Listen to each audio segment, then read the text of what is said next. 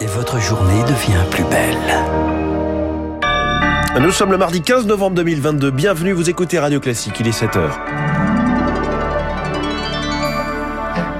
La matinale de Radio Classique avec François Geffrier. Orpea a-t-il mis fin à ses dérives après les accusations de mauvais traitement? L'entreprise se réforme, mais dans les EHPAD, les problèmes persistent. Aux États-Unis, Donald Trump, bientôt à nouveau candidat à la Maison Blanche, mais il est fragilisé par les résultats des élections de mi-mandat la semaine dernière. Enfin, aider à la réinsertion des détenus en ouvrant un restaurant gastronomique en prison, c'est le pari des Baumettes à Marseille. Après ce journal, le G20 ferait mieux de parler climat plutôt que d'Ukraine. Ce sera l'édito de François Vidal à 7h10. 7h15, les stars de l'écho, 8 milliards de bouches à nourrir. Je reçois un géant mondial de l'agriculture et de l'alimentation, Thierry Blandinière, directeur général d'Invivo. Radio Classique. 7 heures sur Radio Classique, c'est le journal de Marc Tédé. Marc, dix mois après les révélations sur le système Orpea, le groupe de maisons de retraite annonce son grand plan de transformation. Une maltraitance quasi généralisée des dérives en matière de gestion financière révélées dans le livre enquête Les Fossoyeurs pour mettre fin à ces abus. Le gouvernement promettait en mars dernier des contrôles dans toutes les maisons de retraite médicalisées de France. Rémi Pfister, euh, sur place, la situation tarde à changer. Depuis 5 ans, Guillaume aide-soignant s'occupe de 90 résidents dans cette EHPAD d'Orpea d'Île-de-France. Après les révélations sur les pratiques de maltraitance et les dysfonctionnements, il souhaitait jeter l'éponge. Mais l'espoir de changement l'a fait rester. Un an après, il est amer. La situation s'est aggravée en raison des démissions et des difficultés à recruter. Aujourd'hui, dans son EHPAD, il manque 10 personnels soignants. C'est le manque de temps pour prendre euh, en charge correctement. À l'heure où on parle, le manque de personnel est toujours criant. Le manque de budget suffisant pour l'alimentation est encore criant. En plus, avec l'augmentation des coûts des, matières premières, hein, il n'y a rien qui a changé pour l'instant. Guillaume l'assure, certains établissements fonctionnent même désormais avec des directeurs par intérim. Mais plus inquiétant pour Claudette Brialix, présidente de la Fédération des associations des personnes âgées et de leurs familles, c'est le manque de médecins coordinateurs. Ça conduit l'EHPAD à faire appel à l'hôpital en cas de problème, euh, faire appel au service des urgences, avec toutes les problématiques que nous connaissons tous. Hein. Quelle catastrophe, pire encore que le Covid, va-t-on attendre pour qu'on décide vraiment de s'y attaquer et y mettre les moyens? Le taux d'encadrement préconisé par l'OMS dans les établissements qui accueillent des personnes avec des maladies dégénératives est de un personnel pour un résident.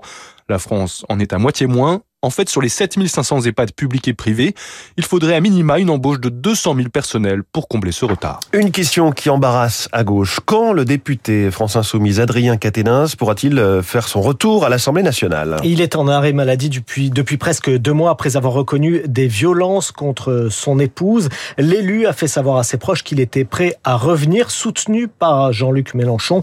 Un retour qui suscite une certaine gêne dans les rangs de la France Insoumise et de la NUPS, Victor Fort. La rentrée parlementaire des Insoumis a été catastrophique, avec l'emballement médiatique autour des aveux d'Adrien Quatennens et la défense contestée de Jean-Luc Mélenchon envers son poulain. Pendant des semaines, le groupe était inaudible. Avec son potentiel retour, le risque c'est un bis repetita. Mais sans condamnation, rien ne l'empêche de siéger. Qui donc doit prendre la décision? Chez les Insoumis, le débat est ouvert. Certains cadors sont pour, d'autres sont plus frileux, et au sein de la NUP, la question est la même.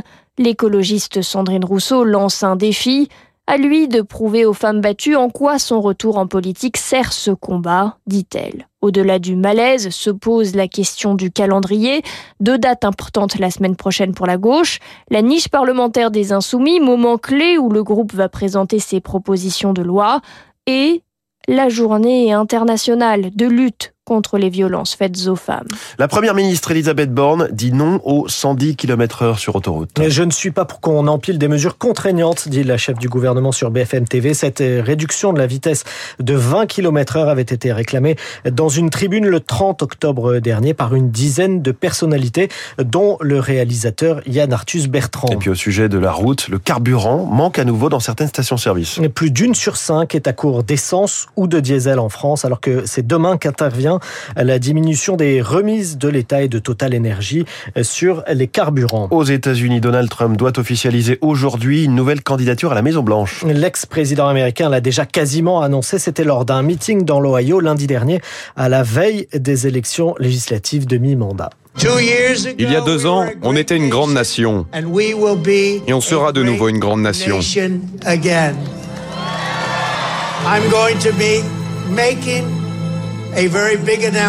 Je vais faire une très grande annonce mardi 15 novembre dans ma résidence à Mar-a-Lago, à Palm Beach en Floride.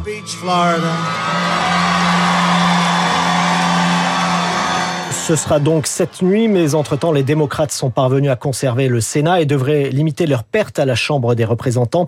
Des résultats qui fragilisent l'ancien président qualifié de perdant désormais par la presse américaine et ouvertement contesté par certains républicains. Pour le spécialiste des États-Unis, Jean-Éric Brana, une réélection de Donald Trump est pour le moment inenvisageable aujourd'hui n'est plus la locomotive qui peut ramener derrière lui l'ensemble des électeurs républicains. La cassure avec les plus modérés, elle est très profonde puisqu'il a radicalisé son discours. Euh, il n'est pas bien placé du tout pour pouvoir l'emporter. Tout le monde le désigne comme coupable, y compris les grands médias de droite. Tous ces vents en face de lui ça semble compliqué, même si on peut opposer qu'il avait déjà fait ça en 2016, mais en 2016, il était le petit nouveau. Désormais, il n'est plus la rupture de rien, puisque lui-même a représenté le pouvoir. L'idée peut paraître surprenante. Aller déjeuner en prison, eh bien c'est pourtant ce que propose la prison des Baumettes à Marseille. Avec une table gastronomique d'une trentaine de couverts baptisés les Baumets, uniquement sur réservation à condition de présenter un casier judiciaire vierge. Objectif, préparer la réinsertion des détenus qui seront en cuisine et en salle,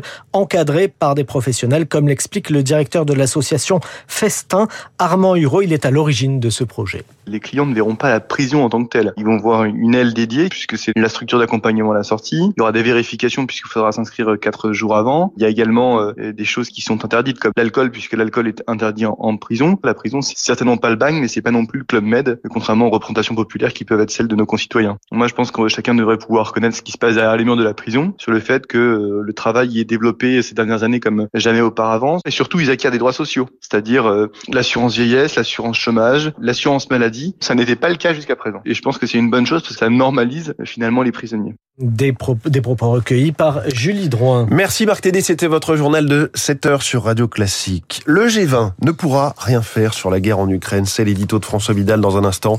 Puis cette question, peut-on nourrir Eh bien, 8 milliards d'êtres humains? Thierry Blandinière, directeur général d'Invivo, et ce matin, la star de l'écho.